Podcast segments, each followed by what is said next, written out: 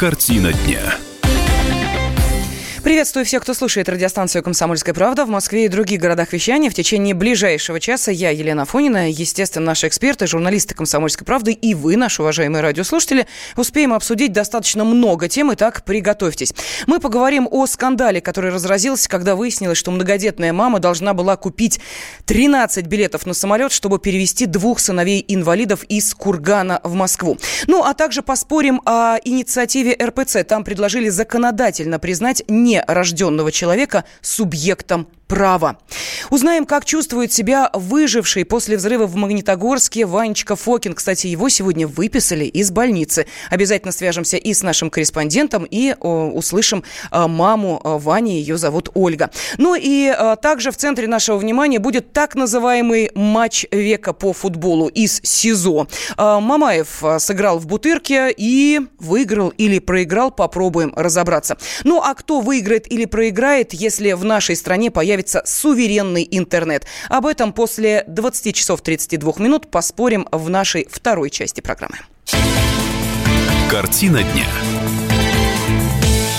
Ну, а начнем мы, наверное, с а, той темы, которая сегодня уже не единожды обсуждалась, но, тем не менее, подводим итоги, а значит, не можем пройти мимо того, что группа американских сенаторов от Демократической и Республиканской партий э, предложила законопроект, предусматривающий введение новых экономических санкций в отношении России. Законопроект предусматривает санкции в отношении любых сделок со вновь выпущенными российскими суверенными облигациями. В отношении проектов российских государственных компаний энергетического сектора за пределами России, а также в отношении инвестиций в российские проекты по жиженному природному газу за пределами России тоже вводятся санкции. А также предлагаются санкции в отношении российского киберсектора, российских банков, которые американские сенаторы подозревают в поддержке деятельности по вмешательству в предвыборные кампании за рубежом, и даже в адрес 24 сотрудников ФСБ, которые будут сочтены причастными к нападению в Керченском проливе. Впрочем, этот инцидент и послужил отправной точкой для того, чтобы группа американских сенаторов выступила с этой инициативой. Но утвердит или не утвердит э, эту инициативу Сената президент, мы узнаем. Ну а пока в нашем эфире прозвучали относительно того, насколько ощутимыми будут эти санкции, разные мнения. Игорь Николаев, директор Института стратегического анализа компании ФБК, и Виктор Олевич, политолог, поспорили у нас в эфире. Разные мнения. На радио «Комсомольская правда». Американские сенаторы внесли законопроект о новых антироссийских санкциях. Виктор Олевич, политолог, американист, ведущий эксперт Центра актуальной политики, считает, что это не окажет значительного влияния на российскую экономику.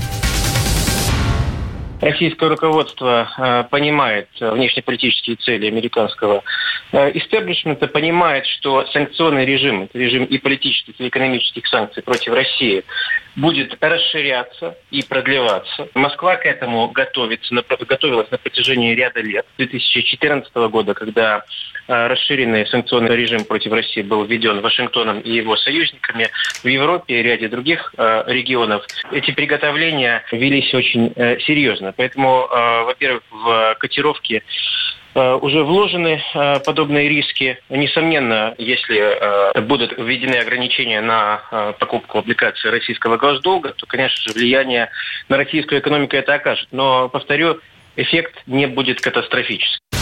С ним не согласен Игорь Николаев, директор Института стратегического анализа. Речь идет о гораздо более реальных и серьезных санкциях. Это запрет на покупку нового российского госдолга, или запрет на операции с долларом США для российских госбанков. Чтобы э, финансировать бюджетные расходы, э, российское правительство выпускает облигации, продает их, э, привлекая тем самым средства от инвесторов, от тех, кто покупает такие облигации. И в том числе покупают э, иностранцы, американцы. Надо искать других покупателей. В первую очередь внутри страны. Это значит, что надо находить эти деньги здесь. Это значит, что эти деньги будут отвлечены у тех же частников.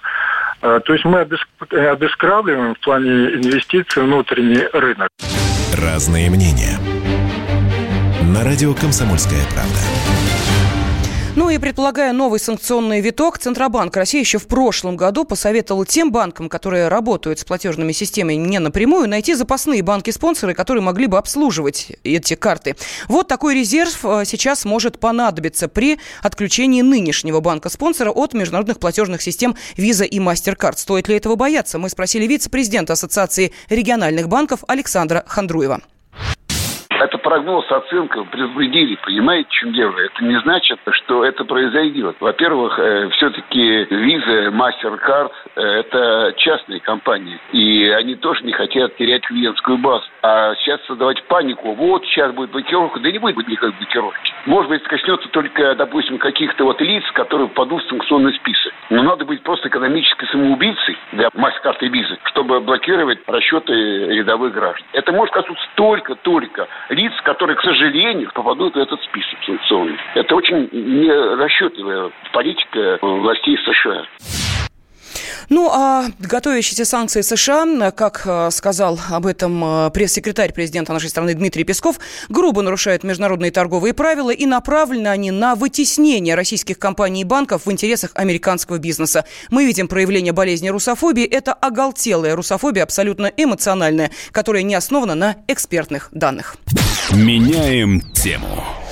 Ну, а мы сейчас перейдем с вами к э, той теме, которую обсуждают сегодня многие. Еще бы авиакомпания вынудила мать-одиночку из э, Вяземского, это небольшой населенный пункт в Хабаровском крае, купить 13 билетов для детей-инвалидов после операции. Ну и, кстати, Уральское следственное управление на транспорте Следственного комитета России уже э, начало доследственную проверку по этому факту.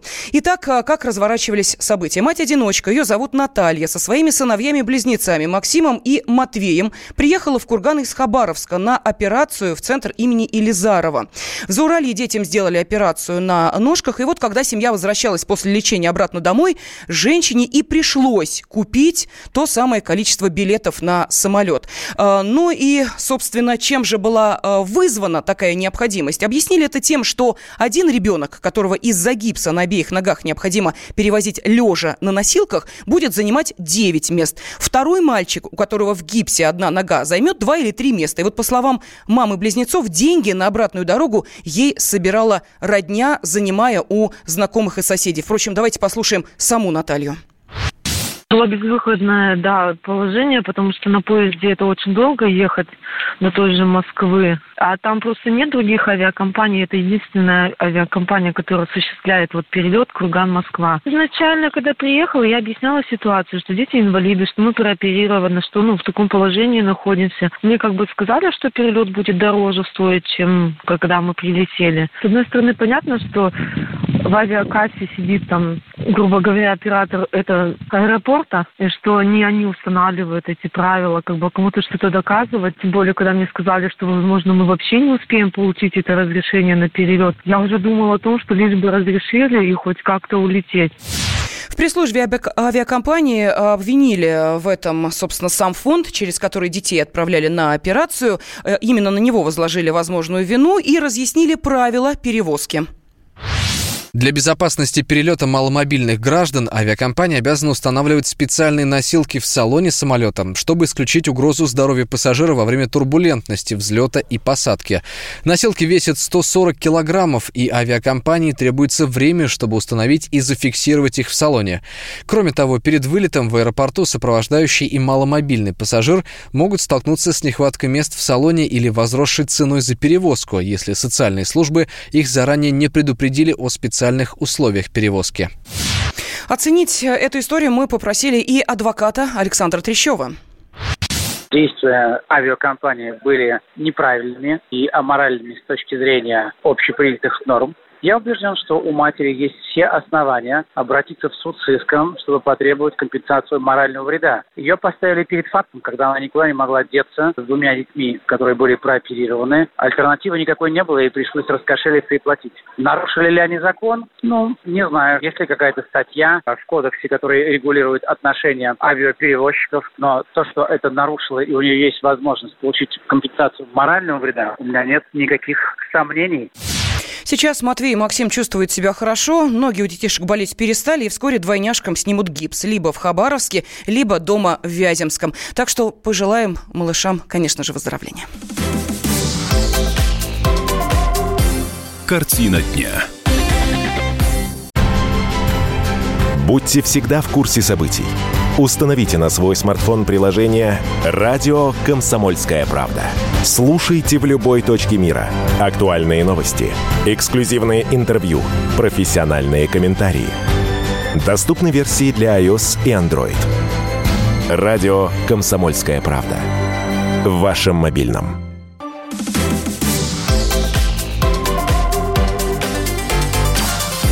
Картина дня. Мы продолжаем вместе с вами обсуждать самые значимые темы и события сегодняшнего дня и самые ну, скажем так, неоднозначные инициативы. Кстати, одну из них очень хотелось бы обсудить вместе с вами. Времени мало, поэтому сейчас вынесу этот вопрос на голосование, но прежде вы должны понять, о чем идет речь. А, в РПЦ предлагают законодательно признать нерожденного человека субъектом права. С такой инициативой э, выступила руководитель правового управления Московской Патриархии Игуменя Ксения. Вот что она сказала. В Конвенции о правах ребенка сказано, что ребенок в период до периода физической и умственной зрелости нуждается в специальной охране и заботе, включая надлежащую правовую защиту как до, так и после рождения. Я предложила, продолжила она, включить эту формулировку в преамбулу Федерального закона об основных гарантиях прав ребенка в Российской Федерации. Ну и здесь э, я хочу понять ваше мнение, узнать вашу точку зрения. Выношу этот вопрос на голосование. Итак, вы за то, чтобы признать нерожденного человека субъектом права. Если вам нравится такая инициатива, если вы выступаете за нее, позвоните по телефону 637 65 19. Если вы против этой инициативы, 637 65 18. Код Москвы 495. Меняем тему. Ну а сейчас э, мы поговорим с вами об истории мальчика, за чудесным спасением которого, наверное, следила без исключения вся страна. Речь пойдет о Ванечке Фокине. Помните, да, тот самый 11-месячный кроха, э, который провел 35 часов под завалами э, рухнувшей в Магнитогорске многоэтажки. Это при том, что на улице в это время был мороз 25 градусов. Говорили о том, что мальчик останется инвалидом, поскольку э, у него была сильно травмирована одна из э, ножек и вот чудо. Но на этот раз э, его действительно сотворили врачи в НИИ детской неотложной хирургии имени Рошаля, куда ребенка доставили на самолете, где мальчик провел 6 недель. Именно сегодня прозвучало долгожданное «здоров». И вот что сказал главный врач клиники Леонид Рошаль. Ваню лечила вся страна. Это командная работа и спасателей, и тех, кто перевозил, и сотрудников клиники, и консилиумов, и всех. Но самый большой молодец – это вот этот человек, Ваня. Какое счастье видеть его в таком состоянии. Вот большего в жизни, наверное, не надо. Мама э, Ванечки, ее зовут Ольга, конечно же, тоже поблагодарила всех, э, кто э, спасал малыша и тех, кто желал ему скорейшего выздоровления. Большая благодарность всем, кто принимал участие в спасении, выздоровлении Вани. Ну, а помимо благодарности, Ольга подарила влач... врачам письмо с добрыми словами и а, коллажем из семейных фотографий. Точно такое же а, благодарственное письмо досталось и спасателям из а, центра «Лидер», которые пришли проводить Ваню, принесли особенный подарок крохотного размера формы МЧС, причем эта форма была сделана специально по заказу, и на груди, как у настоящих спасателей, эмблема ведомства и имя Иван Фокин. А, ну и, а, как а, сказал один из пришедших поздравить Ваню с выздоровлением спасателей, может быть, он станет спасателем, как и мы. Сейчас на связи с нашей студией корреспондент «Комсомольской правды» Анастасия Варданян, которая следила за этим счастливым моментом, когда малыша выписывали из больницы. Анастасия, здравствуйте. Добрый вечер. Скажите, пожалуйста, а где будет жить э, семья? Ведь э, мы же знаем, что судьба этого дома решена. А, э, примерно две недели назад семья получила квартиру в Магнитогорске. Это двухкомнатная квартира, которая находится как раз в том же районе, где находился вот прежний дом. То есть им не придется менять детский сад, в который ходит старший ребенок. Угу. Но и... А, они да -да. планируют переезд уже в ближайшем месяце, пока они поживут у родителей Ольги, это мама Вани, но после того, как закончатся э, такие небольшие бытовые покупки, они планируют э, в марте отпраздновать новоселье.